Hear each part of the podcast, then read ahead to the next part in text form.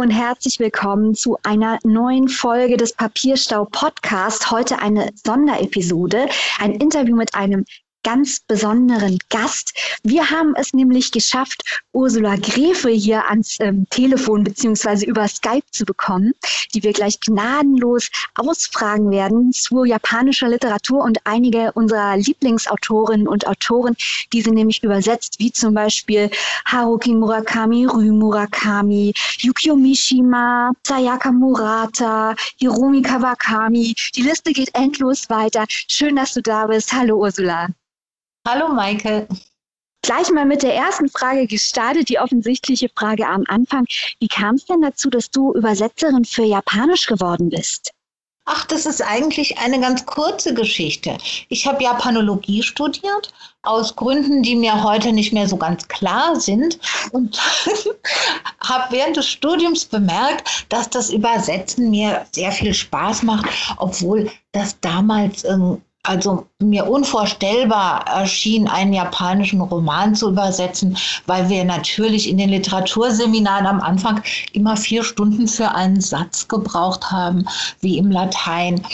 Aber später dann, als ich in, nachdem ich in Japan gewesen war und zurückkam, dann hat sich die Sache schon ein bisschen anders entwickelt. Ich habe auch äh, Anglistik studiert. Und eines Tages bekam ich tatsächlich eine Anfrage, ob ich ein Buch über die japanische Herrenzeit, das ist so eine Art Klassik, äh, Jahrtausend, in der auch schon Romane entstanden sind, aus dem Englischen übersetzen könnte. Das Buch heißt, ich werde es natürlich nie vergessen, Die Welt des leuchtenden Prinzen. Und so fing es an.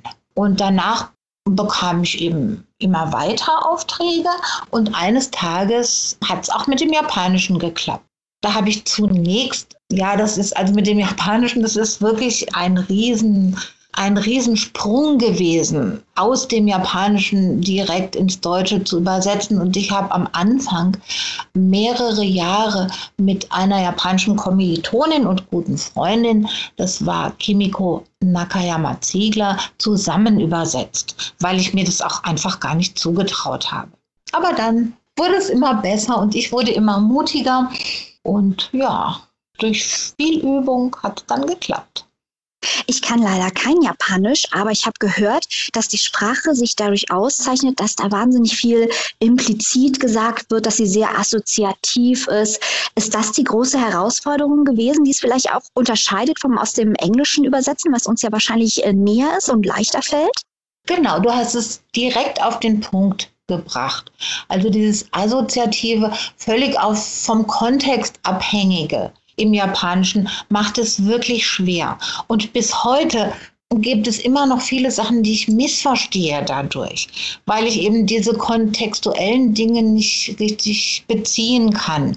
Und das dauert wirklich lange, bis man also schon immer den Verdacht hat, ah, da weiß ich bestimmt nicht richtig, was da los ist. Ja, und das dauert halt oft sehr lange, bis man dann irgendwie einen zufriedenstellenden äh, fließenden Text erzeugt, der auch im Deutschen nicht experimentell klingt. Wenn man das einfach so ein bisschen sehr wörtlich übersetzen würde, klingt es so wie fast abstrakt manchmal. Ist aber so nicht gemeint im Original. Hängt das viel mit dem kulturellen Kontext zusammen, den du dir ja sicher dann auch aneignen musstest? Oder an der Sprache selbst, äh, durch die Zeichen? Ich könnte mir vorstellen, dass dadurch, dass es ja Zeichen sind, nicht wie bei uns ähm, die Buchstaben, dass es das auch schwierig macht. Ich glaube, diese Zeichen haben teilweise auch mehrere Be Bedeutungen. Ja, auch da ist irgendwie diese Spannbreite sehr groß. Also gewisse Worte, die haben tatsächlich sogar manchmal gegensätzliche Bedeutungen, je nach ihrem Zusammenhang.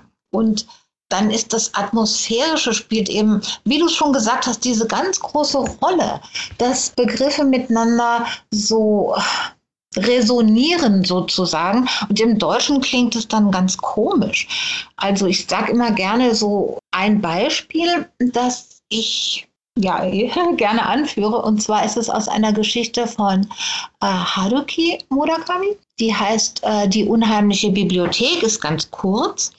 Und da geht es um einen kleinen Jungen oder einen, naja, mittelkleinen Jungen, der in einem Verlies unter einer Bibliothek von einem grässlichen Alten gefangen gehalten wird. So. Und er möchte natürlich fliehen und trifft auch dort ein Mädchen, das ihm helfen könnte.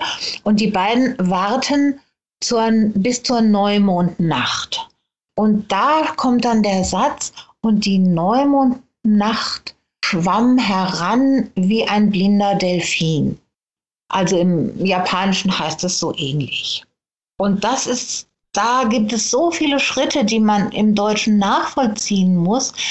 Es geht irgendwie bei diesem Bild natürlich ein Delfin, der gleitet irgendwie ganz sanft durch eigentlich das Wasser, aber jedenfalls das, der Schwerpunkt liegt, liegt auf dem Gleiten. Dann blind ist der Delfin, weil es so dunkel ist vielleicht und weil die Nacht so schwarz ist und weil auch ja diese beiden Kinder, die da eben durch die Nacht fliehen wollen, sehr hilflos sind und am Ende äh, des, der ganzen Überlegungen kommt äh, eben dann etwas ganz anderes raus. Jetzt habe ich es leider äh, nicht vor mir, aber der Satz äh, heißt dann tatsächlich am Ende in Absprache mit, des, mit dem Lektor hieß der dann, die Neumondnacht glitt heran wie ein schwarzer Delfin, glaube ich. Ich will mich jetzt nicht ganz festlegen, aber ich glaube, der Gedanke wird klar. Viele Wahrnehmungsebenen über, überlappen sich. Also das Hilflose der Kinder, die Dunkelheit der Nacht, das leise Flüchten, so in dieser Art. Und das kriegt man auf Deutsch oft grammatisch nicht so richtig gut zusammen. Es klingt auch faszinierend, dass äh, du diese Texte ein Stück weit auch enträtseln und wirklich umwandeln musst, dass die sich uns deutschen Lesern erschließen. Deswegen interessiert mich auch besonders, weil du sagtest, du hast dir das Studienfach Japanologie fast eher so spontan ausgesucht. Wie war denn dein Eindruck, als du dann das erste Mal nach Japan kamst, äh, weil die Kultur, ich hatte das Glück, einmal nach Japan zu reisen, war ganz fasziniert, aber es ist ja doch stark anders als bei uns. Wie hast du das denn wahrgenommen und welche Konsequenzen hat es denn für deine Arbeit als Übersetzerin? Natürlich für meine Arbeit, äh, also hat das einen riesigen Sprung erstmal bedeutet und ja, natürlich ist die Welt, ist das eine ganz andere Welt und ich kann mich auch jetzt gar nicht mehr so erinnern, dass ich es dass ich Japan so fremd wahrgenommen habe. Ich hatte vorher schon, also im Studium, sehr viele japanische Freunde und da war das noch, eigentlich war dieser Sprung gar nicht so groß. Was aber erst mit der Zeit sich so rauskristallisiert hat, war, dass der Umgang miteinander äh, sehr viel verbindlicher oder ja, ein bisschen anstrengender ist als in Deutschland. Also das das fiel mir dann mit der Zeit sehr stark auf. Dass man also immer sehr verpflichtet ist und dass man eigentlich das Gefühl bekommt, man möchte alles unheimlich gut machen. Also nicht, dass ich charakterlich äh, verlottert bin und alles ganz schlecht machen will, aber das ist dieser Anspruch. Das fand ich das Fremdeste und das, ja, das, was mich am stärksten beeindruckt hat. Äh, beeindruckt hat. Du hast gerade schon die Wahrnehmung von Japan aus Deutschland angesprochen und wie fremd oder nicht fremd man es wahrnimmt. Du machst den Job ja jetzt schon ein paar Jährchen, kannst deswegen den Verlauf einschätzen durch die Globalisierung und das Internet und den Anime- und Manga-Trend. Hast du den Eindruck, dass die Leute ein besseres Verständnis ähm, für Japan entwickelt haben und vielleicht auch das Interesse an japanischer Literatur über die Jahre gewachsen ist? Das Interesse ist sehr stark gewachsen, auch das Interesse an Japan. Das Japan-Bild hat sich auch verändert, denn zu meiner Zeit war wirklich noch ähm, so die Kirschblüte und Chrysantheme und Schwert. Das waren so das, was man, also was dem Leser vorschwebte, wenn er an japanische Literatur dachte. Und das hat sich ja sehr stark verändert, finde ich. Ja, durch die Manga und Anime. Was allerdings auch wieder irgendwie so ein bisschen den Eindruck vielleicht verzerrt, denn Japan ist weniger, meiner Meinung nach, weniger cyberbestimmt oder modern, als es vielleicht den Anschein hat. Denn äh, also diese zwischenmenschlichen Beziehungen sind meiner Ansicht nach immer noch sehr konservativ und sehr auf äh, Verpflichtung basierend. Das führt mich gleich zu dem Autor, der wohl bei uns am meisten gelesen wird aus äh, Japan, natürlich Haruki Murakami. Denn bei ihm wird ja immer diskutiert, inwiefern, und wahrscheinlich ist der Begriff selber schon völliger Quatsch, aber inwiefern er ein westernisierter Autor ist. Äh, in Japan wird offenbar teilweise behauptet, er sei nicht japanisch genug.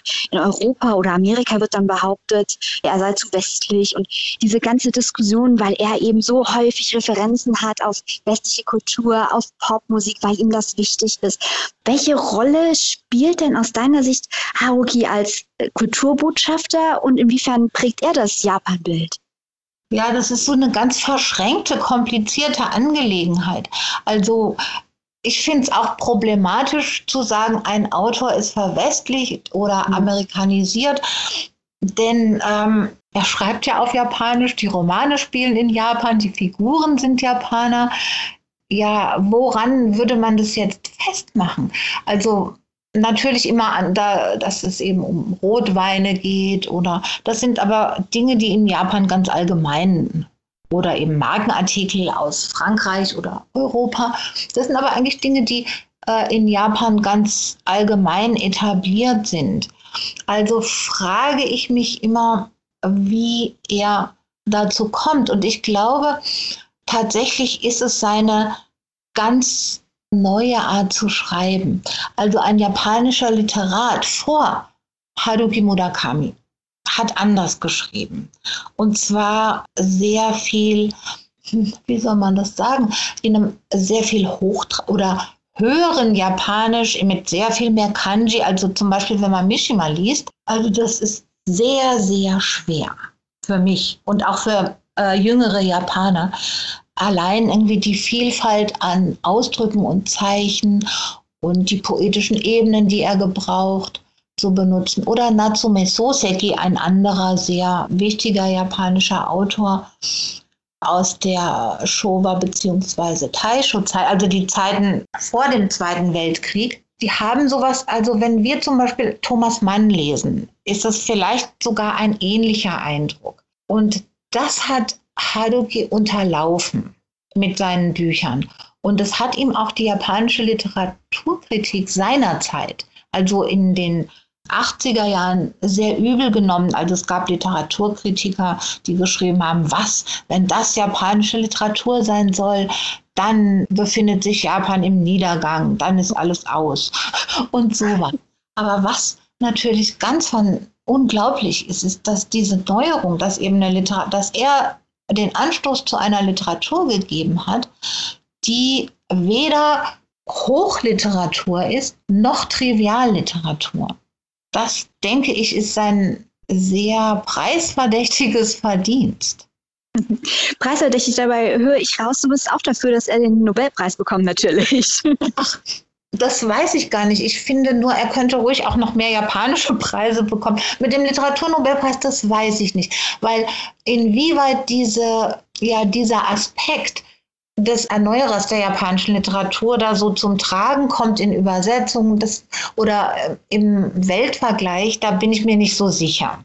Dennoch finde ich also diese, ja, diese Vorwürfe, dass er quasi seinem Erfol seinen Erfolg dem verdankt, dass er, Japan äh, dass er amerikanische Autoren nachahmt, der ist einfach falsch. Ja, da würde man sich auch fragen, welche amerikanischen Autoren, weil es ja so speziell ist, was er macht. Richtig. Du übersetzt ja auch noch den anderen großen Murakami ja. der japanischen Literatur. Ähm, wir haben hier im Podcast auch schon mal eine Sonderfolge zu beiden gemacht. Murakami versus Murakami hieß die, weil wir sind äh, große Fans von beiden, von Haruki und von Rü. Ich hoffe, wir sprechen den überhaupt richtig aus. Ja, irgendwie er heißt Ryu. Das ist aber auch wirklich schwer. Oh je, oh je. Ja, aber ich kenne die Folge, die hat mir sehr, sehr gut gefallen. Fand ich so interessant, was ihr da herausgefunden habt, auch was Robin über den Feminismus im Casting gesagt hat. Das fand ich sehr erhellend. Ja, das hat mir sehr gut gefallen. Das freut mich sehr, weil wir sind natürlich keine Japanologen und keine Spezialisten, sondern nur Fans und freuen uns dann da, äh, uns reinzuarbeiten. Deswegen freue ich mich auch jetzt nochmal die Nachfrage bei dir zu stellen. Also, welche Verbindungen oder Gegensätze siehst du denn zwischen den zwei großen Murakamis und warum ist einer so viel berühmter als der andere? Ja, schwierig. zu. Also in Japan ist natürlich äh, Ryu auch sehr berühmt vielleicht nicht ganz so viel gelesen wie Haruki, aber, aber doch irgendwie wesentlich bekannter, als es hier vielleicht den Anschein hat. Aber äh, die beiden unterscheiden sich meiner Ansicht nach in einem Punkt ziemlich gravierend, dass nämlich Haruki Murakami kein Moralist ist. Also er steht dem, der Frage der Moral sehr offen gegenüber. Seine Figuren sind häufig sehr schwer als gut äh, oder in gut oder böse einzuteilen. Und bei Ryu ist es auf den ersten Blick auch nicht ersichtlich. Aber untergründig kritisiert er doch immer sehr stark diese Mechanismen in Japan, die zum Beispiel also die Kinder so verbiegen. Ja, ihr habt es ja auch in den Coinlocker Babies auch schön rausgearbeitet, wie manche Erziehungsmaßnahmen oder überhaupt äh, der Umgang mit Kindern so daneben ist, viel zu streng oder diese Dinge. Oder wie Leute, die eben einmal äh, durch dieses Raster der Vollbeschäftigung gefallen sind oder äh, der Firmen, ja, bei Firmen angestellt zu sein, wie die eigentlich plötzlich gleich zu Obdachlosen werden und diese Dinge. Und das merkt man in seiner Literatur, das regt ihn furchtbar auf. Mhm. Also das ja. finde ich ist der grundlegende Unterschied. Und dann natürlich das Murakami Ryu, dieses Blätterelemente. Die gibt es ja nicht bei Aber die finde ich sehr, sehr gut, weil das ihn nämlich vollständig davor bewahrt, in so eine seichte Gesellschaftskritik zu verfallen. Das ist bei ihm ja überhaupt nicht der Fall. Das haut einen ja alles immer richtig um. Ja, das hat uns auch ganz besonders beeindruckt, weil es gibt ja viel Splatter-Literatur, aber die meiste ist halt schlecht gemacht, weil sowas muss man ja auch können, diese Effekte äh, geschickt einzusetzen. Und der ist ja ein wahrer Meister, was das angeht. Also ich hoffe sehr, dass auch hier in Deutschland der künftig mehr gelesen wird, weil ich beide Murakamis hätten es ja verdient, mehr im Rampenlicht zu stehen, noch mehr. Ähm, nicht verkneifen kann ich mir jetzt, ich entschuldige mich im Vorhinein, die peinliche Promi-Frage. Du hast ja Haruki Murakami auch schon mal getroffen. Wie ist der denn so drauf? Ach, er ist ganz normal. Also er ist wirklich irgendwie sehr ähm, ein ganz normaler Mensch. Anders kann ich es gar nicht sagen. Und er nimmt einem auch sofort jegliche Scheu, indem er ähm, sich überhaupt nicht als Star geriert. Er ist vielleicht sogar eher etwas zurückhaltend oder schüchtern kann überhaupt nicht sagen, dass man sich in seiner Gegenwart jetzt aufgeregt fühlen würde oder so. Er ist sehr, sehr nett. Und okay. dann ist es auch, also er ist sich auch äh, nicht so er ist sich für nichts so zu schade. Also wenn man eine Frage hat, normalerweise machen das, macht es sein Büro, wenn es Fragen gibt, aber wenn die mal Urlaub haben, dann macht er das, beantwortet er ganz pünktlich und sofort und prompt alles. Also ich, ja, ich finde ihn sehr nett. Ja, er ist ja auch ein Kollege, er arbeitet ja auch als Übersetzer. Von daher könnte ich mir vorstellen, dass er viel Verständnis für Nachfragen und so hat, er das kennt. Das. Mhm, er ist sehr verständnisvoll und sehr vertrauensvoll in der Hinsicht, weil er weiß, dass eigentlich nur die Muttersprachler die Übersetzungen adäquat leisten können und jegliche Art von Einmischung äh, zwecklos ist. Ja, ja, da ist er sehr verständnisvoll. Gut, dann gehe ich auch schnell wieder von den peinlichen Promi-Fragen weg und frage was Seriöses. Zum Beispiel, nein, nein, genau. Ich erzähle noch mal was, was für mich ein bisschen peinlich ist. Ich habe mal irgendwie einen ganz doofen, was ganz Doofes gemacht. Und zwar habe ich in dem Q1084, da kommt diese Sekte drin vor.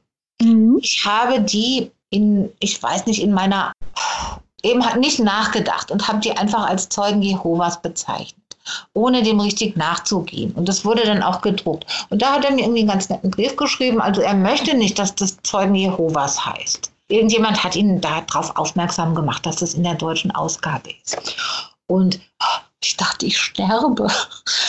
Das war mir so unangenehm. Ich, oh, Hilfe. Und dann habe ich ihm also so tiefhelligst, untertäligst irgendwie einen Brief geschrieben, wie leid mir das täte und wir werden es sofort ändern. Und dann hat er so geschrieben, ja, ja, es sei ja schon gut, das wäre ja nicht so schlimm, aber er wollte es nur mal irgendwie sagen. Ganz äh, wirklich sehr, äh, sehr verständnisvoll und in den ganzen nächsten Aufga Auflagen haben wir das dann geändert. Da heißen die nur noch die Zeugen. Ich wollte gerade fragen, die heißen auch irgendwas mit Zeugen, oder? Kann genau. ich mich auch daran erinnern? Genau, die heißen nur noch die Zeugen und so wollte er das auch. Und es war irgendwie allein meine Doofheit. Uh. Aber es, Karaoke ist entspannt, das haben wir jetzt gelernt. Ja. Mhm. Gerade eben sagtest du, dass es recht schwierig ist, Yukio Mishima im Original zu lesen. Für uns ist es überhaupt nicht schwierig, weil wir können nämlich deine gute Übersetzung lesen. Und ich habe mich ganz besonders gefreut zu sehen, dass es da jetzt Neuauflagen gibt. Ich weiß, Geständnisse einer Maske hat Nora Bierich übersetzt, mit der du, glaube ich, auch häufiger zusammenarbeitest. Um, ähm, nee, aber wir sind befreundet. Ah, okay. Also äh, wir kennen uns gut. So. Befreundet okay. weiß ich nicht, ob sie dem zustimmt, will ich jetzt gar nicht so übergriffig hier sein, aber wir kennen uns gut ich habe ihre Übersetzung gelesen, ich habe deine Übersetzung gelesen vom Goldenen Pavillon. Ich war ganz begeistert bei Mishimas Sprache. Ich liebe diese, ich kenne ja nur die Übersetzung, also englische Übersetzung und jetzt diese Übersetzung. Und ich finde die so schön und poetisch und würde mir wirklich wünschen, ich könnte die auf Japanisch lesen. Aber nach dem, was du eben sagtest, weiß ich nicht, ob, ob das einem, einem Leser, einem postmodernen Leser gleich schön vorkommen würde, wenn es doch eine recht, ja, vielleicht ältere Sprache im Japanischen ist. Kommt in diesem Mishima Neuübersetzungsprojekt noch mehr? Das wissen wir nicht. Da hat man uns jetzt noch nichts gesagt, ob da noch mehr kommt. Okay. In diesem Jahr ist ja sein 50. Todestag. Vielleicht gibt es dann noch Projekte, das, aber da ist noch nichts bekannt. Und natürlich jetzt in diesen Zeiten stagniert sowieso einiges. Aber es kommt im August, glaube ich, von Nora übersetzt, nochmal raus, Leben zu verkaufen. Das ist so eine etwas leichtere Novelle von Mishima. Das hat er nämlich auch gemacht. Er hat auch manchmal Bücher geschrieben, die so ein bisschen lustig angelegt sind. Okay, dann freuen wir uns da schon mal drauf. Ich hoffe ja noch irgendwann auf eine Übersetzung der kompletten Meer der Fruchtbarkeit Tetralogie. Ich glaube, das gab es noch nie auf Deutsch. Ja, das äh, gibt es auf Deutsch. Ja? Das okay. Meer der Fruchtbarkeit, das gibt es in vier Bänden oder gab es? Es ist vergriffen, natürlich. Und übersetzt von Siegfried Scharschmidt, der schon vor einer Weile verstorben ist, aber das gibt es. Okay, also liebe Zuhörer, schnappt euch das. Ich habe es nur auf Englisch bislang. Muss ich auch mal schauen. Ähm, denn äh, Mishima ist, glaube ich, hier noch gar nicht so bekannt, nachdem ich den in der letzten Folge abgefeiert habe. Jetzt an dich die Frage, warum sollte man Mishima lesen? Ja, man sollte eigentlich mal lesen, weil er auch wie Thomas Mann einer der ganz großen Sprachkünstler äh, in der japanischen Literatur ist. Und als Autor, wie ich finde, genial war. Ich weiß, in Deutschland hat man natürlich mit seiner politischen Ausrichtung etwas Schwierigkeiten. In Frankreich ist es ganz anders. Da ähm, ist, sind alle seine Werke die jemals ins Französische übersetzt wurden, im Taschenbuch ständig erhältlich und werden auch gekauft. Aber in Deutschland krankt das so ein bisschen. Also es, die Leserschaft scheint zu zögern. Und deshalb hat es mich umso mehr gefreut, dass Kein und Aber da die Sache in Angriff genommen hat als Schweizer Verlag. Nur klein, äh, kleiner Hinweis für äh, die Zuhörer, die vielleicht die letzte Folge noch nicht gehört haben. Äh, Yukio Mishima hat äh, eine Privatarmee gegründet, einen äh, Militärputsch veranstaltet und sich danach selbst entleibt, einen klassischen Seppuku. Ähm, deswegen war er, glaube ich, auch, äh, oder ist, ist er in Japan eigentlich ähnlich umstritten oder wird er da ganz anders wahrgenommen? Ja, da findet gerade so ein bisschen so eine Trend- oder Zeitenwende statt. Kurz nachdem er das Seppuku begangen hatte, also diese Selbstentleibung vor, in diesem militärischen Hauptquartier, um ja, also du hast es schon gut zusammengefasst. Da war das in Japan, war er Japan peinlich. So wollte Japan von der Welt nicht gesehen werden. Denn das war noch zu einer Zeit in Anfang der 70er, als man eben so sich dem, dem Westen immer noch sehr stark zuwandte und eigentlich nicht als in Anführungsstrichen hinterwäldlerische oder veraltete Samurai-Kultur mit seltsamen politischen Zielen gesehen werden. Das ist eine lange Zeit war das so und auch Mishima mit seinen homosexuellen Tendenzen und so, das war alles so ein bisschen, wurde das als nicht so ganz schmeichelhaft für Japan betrachtet. Und jetzt aber in den letzten Jahren, ja, in den letzten zehn Jahren kann man sagen, findet auch in Japan eine Art Renaissance statt, in der man sich wieder darauf besinnt, was für ein großartiger Autor er eigentlich war. Von diesem großen Klassiker möchte ich einen kleinen Sprung machen zur jungen Literatur aus Japan. Ich hatte das große Privileg, äh, deine Neuübersetzung vom Seidenraupenzimmer oder Erstübersetzung ins Deutsche von Sayaka Murata schon zu lesen. Bestimmt vielen Hörern und Hörerinnen bekannt von Convenience Store Woman, die Ladenhüterin. Ich mochte schon die Ladenhüterin sehr gern. Das Seidenraupenzimmer, das hat mir echt den Kopf weggehauen. Das ist ja der Wahnsinn, dieses Buch. Ja, ähm, das freut mich aber, dass also das, da, das interessiert mich jetzt sehr, wie du das empfunden hast oder wie du das gelesen hast. Du sagst jetzt gerade, das hat dir den Kopf weggehauen, mir nämlich auch. Übersetzt ein unglaubliches Buch. Ja, Ja, also ich, ich finde von dieser Schriftstellerin, ich bin gespannt, ob du mir, ob du mir dazu stimmst, ich finde das eine sehr kompromisslose Schriftstellerin, die in diesem Buch kommen Wendungen vor, die ich jetzt nicht spoilern will, die habe ich nicht kommen sehen, die ähm, stark metaphorisch arbeiten, gleichzeitig aber sehr grafisch sind. Es geht ja um Einsamkeit, um Entfremdung. In, in, schon bei der Ladenhüterin ging es ja darum, ähm, wie man menschliche Beziehungen aufbaut, wie die auszusehen haben, was die Gesellschaft erwartet und was Individualität bedeutet. Und hier habe ich das Gefühl, dass am Ende in diesem Buch in Frage gestellt wird, ob die absolute Individualität, die bei der Ladenhüterin Computerin noch eher umarmt wird, ob die auch wirklich die Lösung ist. Und ähm, auf die brutalste Art und Weise wird das bildlich dargestellt, wie man sich so denken kann. Ähm, das hat mich auf eine sehr gute Art äh, verstört. Aber hier soll es ja nicht um mich gehen, sondern um dich. Was fasziniert dich denn an dieser Autorin? Ja, eben diese kompromisslose Art und auch die, ja, die Hemmungslosigkeit, mit der sie so tabubehaftete Themen aufarbeitet in ihren Büchern. Also da hat, ich fand sogar, da gab es so eine kleine, manchmal so eine kleine Ähnlichkeit zu Murakami Ryu. In, also so dieses Übergehen in surreale Momente, aber man weiß genau, dass, es, dass da auch eine starke Ironie dahinter steckt, um gewisse ja, gewisse gesellschaftliche Phänomene zu unterstreichen. Und bei ihr, also sie, ich habe eigentlich noch nie eine so radikale Autorin gelesen. Die das Konzept der Familie zum Beispiel so in Frage stellt, so radikal in Frage stellt und eigentlich da gar keinerlei positive, versöhnliche Töne anschlägt. Das finde ich enorm.